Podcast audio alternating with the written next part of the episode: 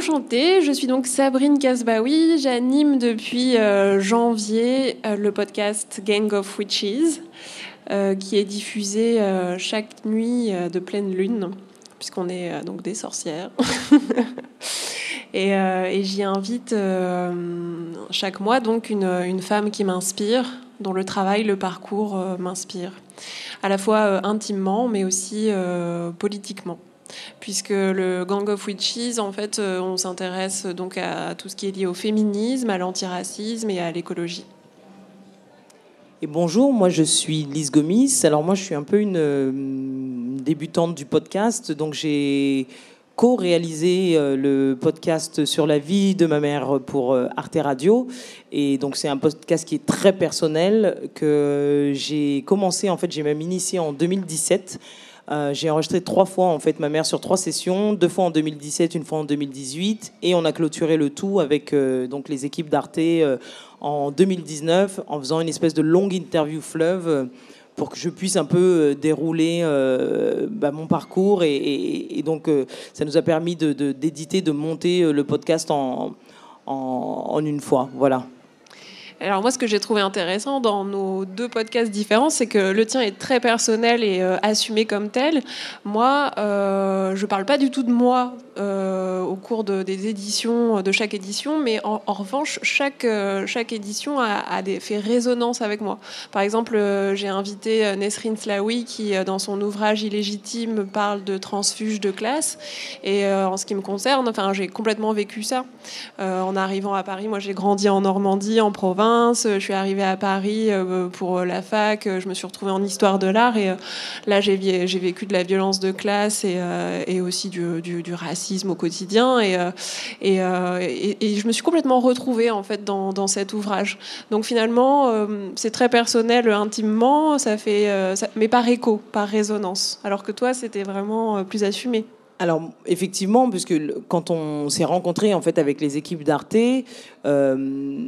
on en est, enfin, après une longue discussion, après un déjeuner, euh, c'était la grande époque où en fait il y avait pas mal euh, d'ouvrages sur euh, comment dire sur le féminisme. Et j'avais un peu le sentiment qu'on essayait de nous apprendre à devenir féministe alors que pour moi je pense que dans chacune des maisons on avait toutes eu une expérience plus ou moins intense en tout cas sur le sujet et donc j'en suis venu à dire, mais en fait moi la première féministe, en fait c'est ma mère. Et donc euh, c'est comme ça que Sylvain Gire, donc le directeur d'Arte Radio, m'a dit, mais, euh, mais parle-nous de ta mère. Et donc j'ai déroulé sur deux trois anecdotes plutôt marrantes. Et il m'a dit, mais en fait on euh, faut que t'en que fasses un podcast quoi. Sur le coup c'était un peu bizarre pour moi parce que je me suis jamais livré. Alors moi je suis journaliste, donc généralement je parle des gens je parle aux gens, mais je ne parle pas de moi en fait. Et là, c'était la première fois où euh, j'ai vraiment raconté qui j'étais, jusqu'à en faire parler ma mère. Ma mère, jamais euh, elle prend le micro, jamais même on ne lui tend.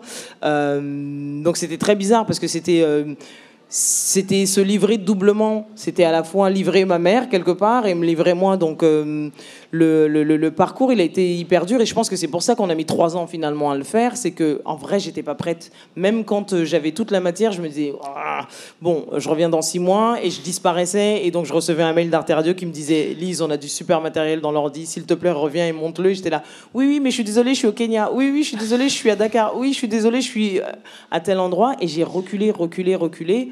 Et à un moment donné, euh, bah, en fait, on peut plus reculer. Parce que c'est ce qu'on se disait euh, justement quand on préparait cette session, c'est que euh, bah, déjà on grandit ou vieillit, et puis il y a des choses qu'on accepte. Et en fait, je pense qu'à un moment donné, j'ai accepté toute cette histoire et j'ai dit OK. Ils ont appuyé sur le bouton, ils l'ont monté. Euh, je l'ai euh, corrigé et voilà comment, euh, comment ce podcast est parti. Quoi. Hmm. C'est pas toujours évident d'entrer de, dans la lumière en fait et de se dévoiler, de se rendre visible. Moi, je vois que ce podcast, c'est un peu un organe de déconstruction personnelle. Les femmes que je rencontre m'aident à mieux me comprendre, mieux me connaître. Je, citais Nesrine Slaoui, mais je pourrais aussi parler de Maïwa. On en parlait parce que tu as cru l'apercevoir la, tout à l'heure. Maïwa est une documentaire qui a, qui a euh, fait un, donc un film sur euh, sa lignée de femmes et elle déconstruit son histoire personnelle. Et moi, je fais complètement ça personnellement aussi. Et donc d'avoir cet écho, de rencontrer ces femmes, euh, ça, ça m'aide personnellement et de, de, pouvoir le partager. Du coup, c'est tout à fait euh, renoué avec euh, ce qu'on on appelle une forme de puissance personnelle, intime. Enfin, voilà. Mais, mais toi, ce que, ça, ce que tu as fait, c'est encore plus courageux, je trouve. Bah, justement, en parlant de puissance, puissance personnelle, je pense que c'est vraiment ça, en fait je pense que déjà ma puissance, en grande partie, c'est ma mère. Mhm. C'est-à-dire que c'est elle, à chaque grand moment de ma vie qui a impulsé un truc ou en tout cas qui m'a voilà qui a impulsé le déclic. Mm. Et là, pour une fois, c'était moi qui appuyais sur le bouton. Et c'est en fait, c'était euh, c'était complètement l'inverse. C'était moi, sa fille, qui venait et qui disait, ok, là, c'est le moment en fait que tu parles, parce qu'en fait, le déclic, c'était euh, c'était l'anniversaire des 50 ans en fait de son arrivée en France en 2017. elle se lève un matin et elle me dit, mais non, ça fait 50 ans que je suis en France. Et je ris parce qu'elle n'est pas de nationalité euh, française, ma mère. Elle est nationalité sénégalaise. Et je lui dis, ça fait 50 ans que tu es en France, mais tu es sénégalaise. Et pour rire, je lui dis, tu te sens plus française ou sénégalaise? Et elle me regarde, elle me dit, les Français eux-mêmes savent que je suis plus française que toi. Et donc je ris là-dessus. Et, euh, et en fait, pour moi, le déclic, c'était ça. C'était, attends, 50 ans et on n'en sait rien en fait de cette histoire. Moi, je la vis parce que je suis sa fille, mais je ne sais pas par quelles étapes elle est, euh, par quelle étape elle est passée et quelles étaient les. les... J'ai évidemment conscience de tout ça, mais je me disais c'est pas mal quand même de le raconter et de se dire aujourd'hui euh, elle a plus de 70 ans et, euh, et elle est en France. Ok, elle n'est pas nationalité française, mais elle se sent plus française que moi. Alors que moi aujourd'hui, je questionne en fait cette identité-là. Hmm. Et euh, c'est en ça que je trouve que c'est hyper puissant parce qu'elle m'a permis quelque part aussi de pas de me réapproprier mon identité française parce qu'en fait, je crois que je me pose même pas la question. Hmm. Mais elle m'a ôté plein de doutes en fait, surtout. Mais tu vois, ce travail-là, on en parlait hier, euh, de déconstruction personnelle et, euh, et de, réflexion sur soi. Enfin, je crois qu'il y a une chose qu'on partage et qu'on peut peut-être évoquer. Enfin, moi, c'est, on a toutes les deux perdu notre père. Et euh, enfin, c'est ce qu'on se disait hier soir. c'est, c'est moi, c'est à partir de ce moment-là que j'ai commencé à m'interroger sur mon positionnement social, sur qui je suis. Et à ce moment-là où j'ai commencé à réaliser que j'étais une femme, fille d'immigrés, avec une double culture, fille de parents euh, divorcés, euh, qui a grandi en province, qui est arrivé à Paris. Enfin voilà, et tout ce, travail de déconstruction, j'ai commencé à le faire assez récemment. Finalement, il est encore en cours, et ce podcast euh, m'accompagne aussi là-dedans en fait, parce que les gens que je rencontre et toi, enfin, t'en fais partie du coup, c'est super de faire ta connaissance, me, me permettent d'avancer dans cette dans ce parcours qui est très intime et que je, je suis encore en train de, de découvrir au fur et à mesure. Donc, euh, je, ma conscience s'allume petit à petit. Donc, on attend l'épisode de Gangs of Witches de euh, Sabrine Kasbaoui, en fait. Écoute, on verra. Mais euh, je vais faire, à travers une espèce de ligne éditoriale très personnelle, une empreinte, enfin, un portrait en, en négatif. Mais effectivement, ce, point de départ, le, fait d'avoir perdu notre père, moi je l'ai perdu beaucoup plus tôt, en 2005, j'avais 25 ans, et c'est vrai que c'est à ce moment-là j'ai commencé à me poser des questions sur moi-même. Aujourd'hui, je me les pose plus parce que ce que je te disais, j'ai eu 40 ans cette année. J'ai l'impression qu'en fait, euh, enfin, c'est hyper simple, c'est tracé, et je me prends plus trop la tête. Mais à 25 ans, c'était un vrai dilemme. C'était un vrai dilemme, et je pense que c'est aussi pour ça que je suis allé euh, parcourir le monde dans tous les sens. Enfin, je, je tenais pas en place parce que je pense que j'étais en, je cherchais des réponses en fait finalement. Euh, et, je me rends compte que ces réponses, j'aurais même pu les. Euh, enfin, ces questions, j'aurais pu les, les, poser à ma mère qui était juste hmm. ici, sauf que j'étais un peu le. Ouais, je pense que j'avais euh, une vision un peu brouillée parce que j'étais dans le deuil, parce que c'était très bizarre de, de pour moi d'avoir perdu mon père. J'avais l'impression, enfin voilà, d'avoir perdu une partie de moi. Et mais en même temps, c'est ce qui m'a construit et c'est ce qui fait qu'aujourd'hui je suis là et que j'ai aucun problème à parler de, bah, parler de mon... non, je dirais pas que j'ai aucun problème parce que c'est un mensonge quand même. Faut pas, faut pas déconner. Mais en tout cas, j'ai moins de problèmes à parler de moi. Euh, de manière intime en fait. Mm. Et enfin, ce que vous savez pas, c'est que dans ce podcast, j'ai dit d'autres choses qui sont bien plus intimes et que Arte n'a pas mis. Alors que si je l'ai dit, c'est que je m'autorisais et je les autorisais à, le, à les diffuser. Et eux l'ont pas fait. Bon, je les salue pour ça. Tu sais pourquoi ils n'ont pas fait ce choix? Alors, je ne sais pas si c'est éditorialement pour rester dans une certaine ligne ou c'est juste parce qu'ils se sont dit que c'était peut-être trop intime par rapport à moi. Je leur ai pas posé la question. Pour te protéger peut-être? Exactement. Je ne leur ai pas posé la question, mais ils sont pas allés jusque-là. Hmm. Alors il y a une chose aussi, je pense, qui nous a réunis, qu'on peut peut-être évoquer, c'est, euh, enfin moi je suis arrivée au podcast euh, très récemment, j'ai plutôt un parcours euh, dans l'audiovisuel, et, en fait le journalisme, c'est un peu la grande déception de ma vie professionnelle. j'ai complètement idéalisé ce métier, enfin très tôt j'avais envie d'être Lois Lane, quand j'ai découvert Nelly Bly ou alors le film Les Hommes du Président, enfin j'étais à fond, je pensais vraiment qu'en tant que journaliste, euh, on pouvait euh, changer le monde et euh, dénoncer. Enfin, j'avais vraiment une idée très, très, très fantasmée et très idéaliste du journalisme. Et quand j'ai commencé, bah, ma première grande claque, ça a été d'entrer dans une école de journalisme où on nous apprend ce qu'on appelle la loi de proximité. On en parlait hier, où ce qui est censé être concernant pour les gens et ce qui, arrive à côté. Moi, j'appelle ça les morts au kilomètre. Je trouve que c'est d'un cynisme et d'une inhumanité qui est quand même terrible. Et puis ensuite, en, arrivant dans les rédactions, euh, je me suis rendu compte que, en fait, on, parle toujours de la même chose, on traite toujours les mêmes informations, et que finalement, on sert une pensée unique, et que on est un peu des pions, en fait. Et euh, l'univers du podcast, je l'ai découvert euh, grâce à, donc à Sophie et Paola, les créatrices de Gang of Witches, qui m'ont offert en fait un espace de liberté que je n'ai jamais trouvé dans les rédactions des grands médias par lesquels je suis passée. Et euh, on parlait de ligne éditoriale, mais, euh, mais là, ce que je découvre, c'est avec ce podcast, c'est que je peux suivre ma sensibilité et finalement exprimer une forme de singularité qui n'a euh, pas vocation à être exemplaire, mais en tout cas simplement à partager une sensibilité en fait. Et, peu importe l'audience, et on voit très bien que dans les masses médias, on est toujours dans des logiques d'audience, des logiques économiques, des logiques, enfin même si l'économie bien sûr que euh, voilà, ça fait partie du, quotidien, mais, mais, euh, mais l'information aujourd'hui est un enjeu euh, et, la pluralité des voix, c'est important. On vit dans une société où on, est tous différents. On n'a pas. voilà.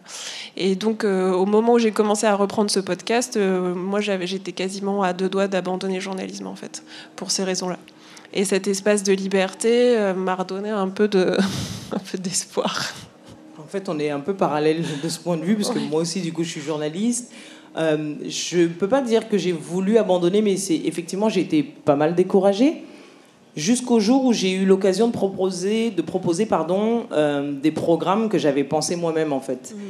Et à ce moment-là, je me suis dit, en fait, tout n'est pas perdu, puisqu'il y a quand même des oreilles qui sont attentives et qui sont plus curieuses que les autres et qui me permettent de parler d'un sujet dont absolument tout le monde se fout. On va pas se mentir, des jeunes qui font du skate en Afrique, euh, ça intéresse pas énormément de monde. Je dis ça et en fait, c'est pas vraiment vrai, parce que les audiences nous l'ont prouvé. Mais d'avoir rencontré ces personnes-là, que ce soit mon producteur ou que ce soit euh, Arte, euh, moi, ça m'a redonné un peu euh, confiance et je me suis dit, OK, il y a une place pour d'autres sujets. Et le podcast que j'aime, en fait, moi, quand j'écoute des podcasts, c'est justement ça, c'est tous ces sujets qu'on n'entend pas, que ce soit au JT ou dans les, ou dans les journaux. D'un coup d'un seul, là, on ouvre une porte qui, bah, qui a l'air complètement inconnue pour pas mal de monde et pour moi-même aussi. Et euh, ça me permet de rencontrer d'autres gens, ça me permet d'en de, de, connaître un peu plus sur des sujets euh, qui n'ont pas leur place euh, dans des rédactions, parce que la grande phrase, c'est de dire c'est pas assez concernant. Bah, c'est pas assez concernant pour toi, depuis ton point de vue de parisien, de, de, de, sortie de grande école, voilà. Mais en fait, ça concerne quand même pas mal de monde, quoi.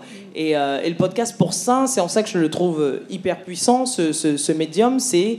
Bah, en fait, il comble un peu les brèches il comble les lacunes du euh, journalisme euh, ouais, un peu mass média. Et, euh, et c'est en ça que c'est hyper intéressant et que j'ai maintenant plus envie de, d'explorer dans ce sens-là parce que, bah parce que aussi l'audio n'a pas la même résonance que, que, que, l'image. Et, c'est vrai que en, rentrer dans les oreilles des gens dans les, dans, et même dans les foyers des gens juste avec du son, je trouve ça euh, bien plus magique que euh, regarder euh, des images, même si c'est génial, hein, je filme, moi je suis caméraman aussi et j'adore ça, mais c'est vrai que j'ai découvert, j'ai découvert autre chose mm. avec, avec le son bien enregistré, je précise. Et puis, alors, je sais pas ce que tu en penses, mais on peut faire des choix aussi qui sont. Enfin, moi, je, suis heureuse de pouvoir tendre le micro à des femmes qui ont des parcours et des histoires positives à transmettre. Et j'ai envie aussi qu'on puisse entendre des parcours de femmes puissantes, énergisantes, qui, relayent des discours qui qui nous rendent pas impuissants en fait, qui nous, nous, qui nous immobilisent pas. Et euh, enfin, de la même manière que quand j'ai commencé à vouloir faire du documentaire, j'avais envie de faire des euh, feel good movies. Enfin, j'en peux plus des, discours euh, catastrophistes. Bien sûr, c'est terrible. Bien sûr, il se passe plein de choses affreuses, mais il y a aussi des gens qui se battent, qui arrivent à faire changer des choses, qui ont des, parcours puissants. Et de pouvoir faire entendre ces voix-là, c'est c'est une grande chance.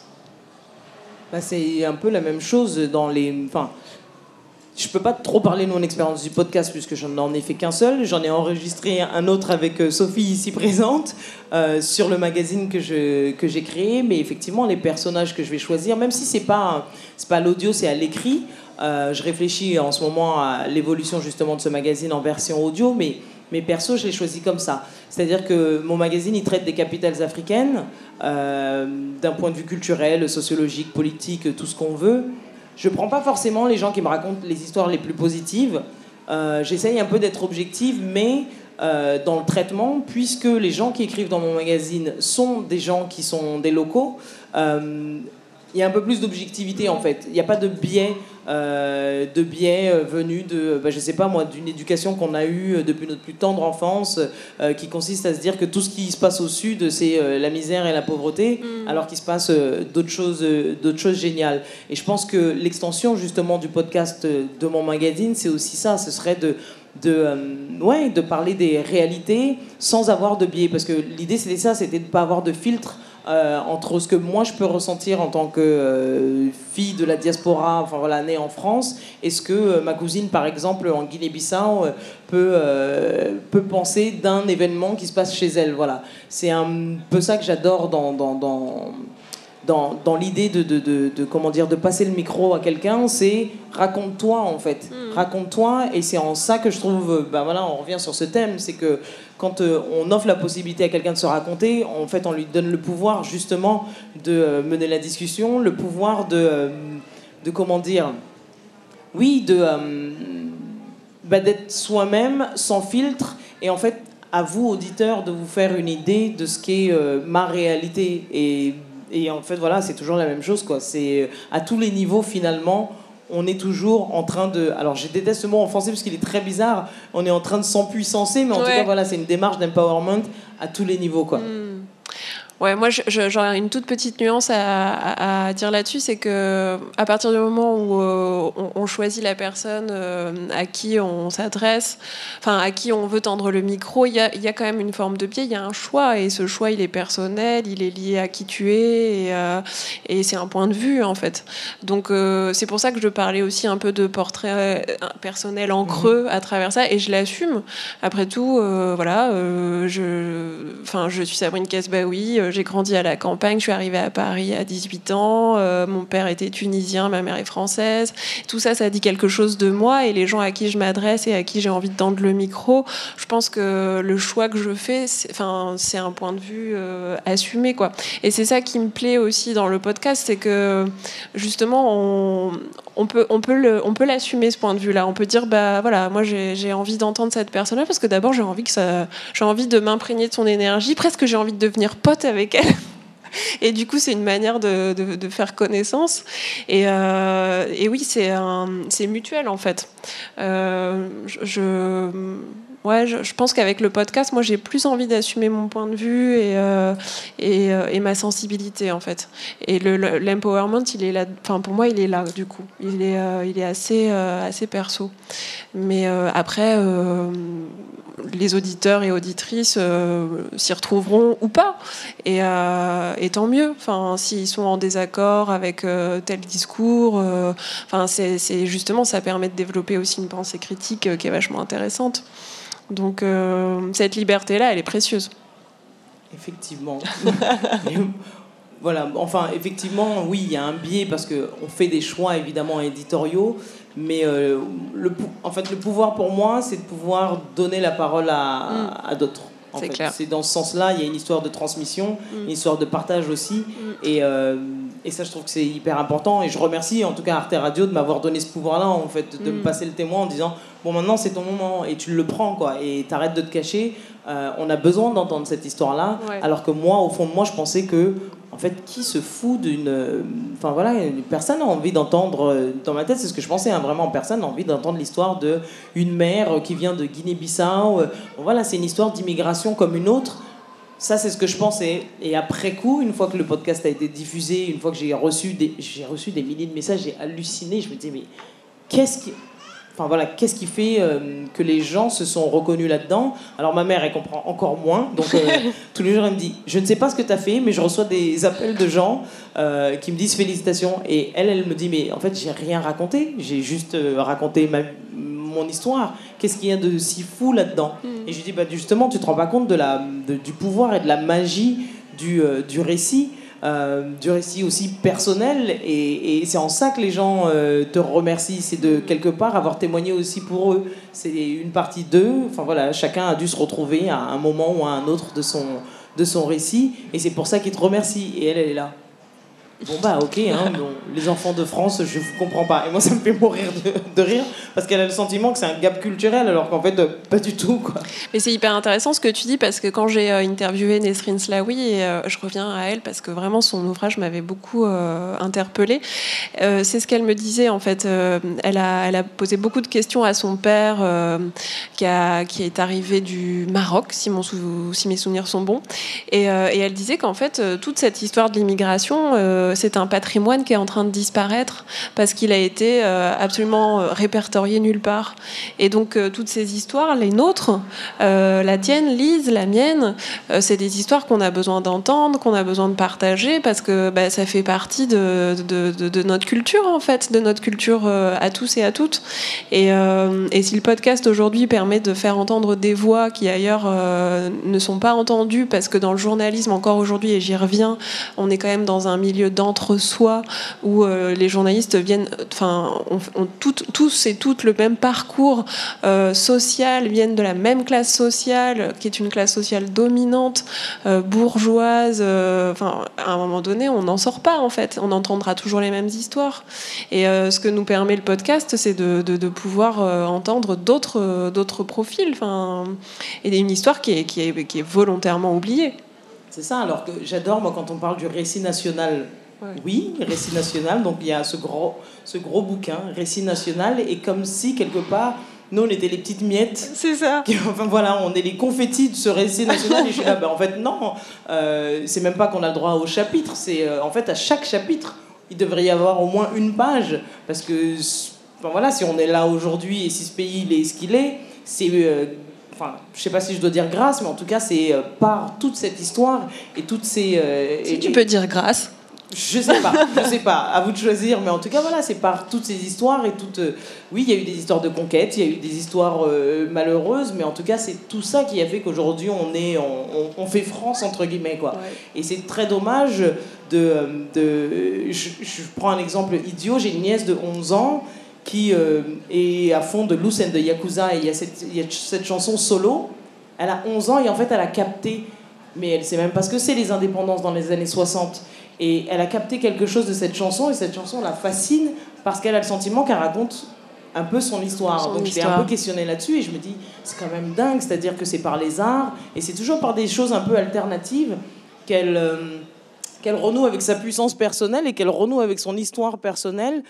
Mais c'est pas par l'école, par exemple. C'est pas par euh, ce qu'on va lui montrer à la télé. C'est toujours par des, des choses alternatives. Alors effectivement, elle me regarde moi parce que je suis sa tante et qu'elle me voit faire plein de choses.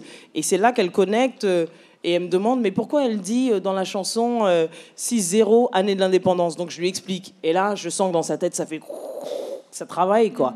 Et je me dis, mais voilà, en fait, c'est pour ces petits-là qu'on a besoin d'avoir des, des, des médias qui parlent de tout et qui vraiment euh, explorent toutes les euh, facettes que ce soit de l'histoire et même en fait du futur quoi. On a nous on est d'une génération qui n'a pas eu euh, cette chance là, au moins faisons ça pour les plus jeunes et on a la chance d'avoir le podcast pour ça, on a la chance d'avoir tous ces euh, tous ces médias pour ça donc exploitons-le au maximum et même si on a le sentiment au début bah, d'enregistrer pour enregistrer sans vraiment trop savoir où on va finalement parce que moi c'était mon cas quand j'ai enregistré ma mère. Moi aussi. Hein. Voilà, et ben en fait faut le faire faut le faire. Et en fait, je me le dis de plus en plus. Quand j'ai perdu mon père, je me suis dit, j'aurais tellement dû l'enregistrer. Ouais. J'aurais dû l'enregistrer. Et donc, je dis ça à tout le monde enregistrez vos parents, enregistrez vos proches. Parce que c'est euh, déjà c'est une mine d'or, c'est hyper précieux et il faut garder ces voix-là pour, bah, pour, les, bah, pour les plus jeunes quelque part. Ouais. Amen. non, je suis entièrement d'accord avec ça. Enfin, c'est, euh, euh, on a besoin de, de cette diversité-là, en fait, euh, se nourrir de. On voit très bien que dans la culture populaire, on peut se nourrir de, plein de choses. le podcast apporte aussi cette indépendance-là, et loin d'une culture dominante qui est transmise à l'école et, dans des médias qui sont de plus en plus, enfin, des masses médias qui sont de plus en plus lisses et, et est vide en fait. Donc euh, oui, c'est un autre outil. C'est ça. Donc euh, la conclusion, c'est faites des podcasts et même si vous avez le sentiment que ça ressemble pas à un podcast, à un moment ou à un autre, une chose vous amènera à une autre et euh, au final, bah, ça se passera peut-être un peu comme moi. vous mettrez les choses d'abord bout à bout et puis ensuite le fil euh, se déroulera de manière assez naturelle et vous ferez un premier podcast. Alors, si vous avez de la chance, il y a Arte Radio, il y a d'autres, euh, il y a d'autres producteurs de, de, de podcasts, mais c'est vrai que ça m'a ouvert une porte, en fait, finalement. Euh, je suis une fille qui fait plein de choses, mais j'avais pas, enfin, c'est pas que j'avais pas pensé, pourtant j'ai fait de la radio, mais j'étais pas forcément allé vers le podcast, et maintenant je me dis, oui, il faut absolument, il faut absolument raconter et, euh, et puis ça coûte moins cher que de faire un magazine, ce que je suis en train de faire là. Ouais, c'est vrai qu'économiquement c'est plus simple. Hein. Euh, enfin, moi je vois la différence avec la télévision et l'image dont tu parlais, qui est une contrainte qui est magistrale en fait. Enfin, c'est très très compliqué de faire des choses, euh, images, son, etc. Ça prend du temps, faut monter, ça coûte de l'argent, le reportage, etc. Alors que d'être dans des configurations où on a deux micros et on dit discute, c'est complètement différent. Et puis euh, c'est ça aussi que j'avais envie d'aborder aussi, c'est ce, temps qui est euh, permis à la discussion, où on peut déployer, enfin, déployer des mots, déployer euh, une conversation, un temps qu'on n'a plus du tout ni à la radio, ni à la télé, enfin, dans des médias classiques. Donc ce temps-là, il est précieux. Enfin, on a besoin de, moments pour, pour chercher ces mots, pour, pour trouver les bons mots, pour, pour s'écouter, pour laisser des silences. Tout ça, c'est un rythme qu'on a besoin d'entendre. Et, euh, euh, et, dans cette prosodie-là, il y a des informations qui passent aussi.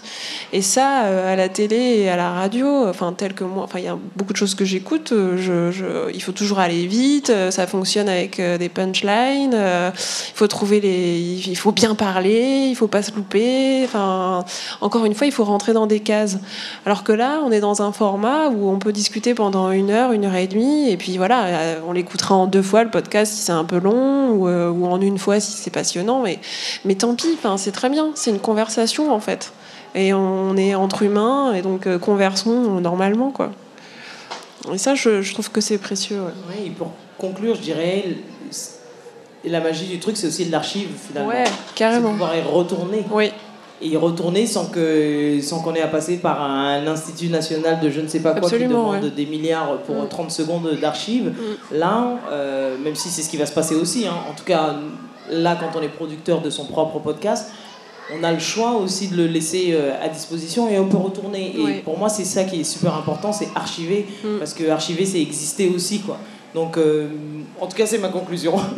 c'est une belle conclusion. Je pense qu'on peut, on peut s'arrêter là. merci beaucoup à vous. Merci de votre écoute. merci. Et merci Sabrine. merci à toi Lise. Pareil, c'était une belle rencontre. Complètement. C'est chouette. Merci de nous avoir invités et d'avoir euh, créé ce duo.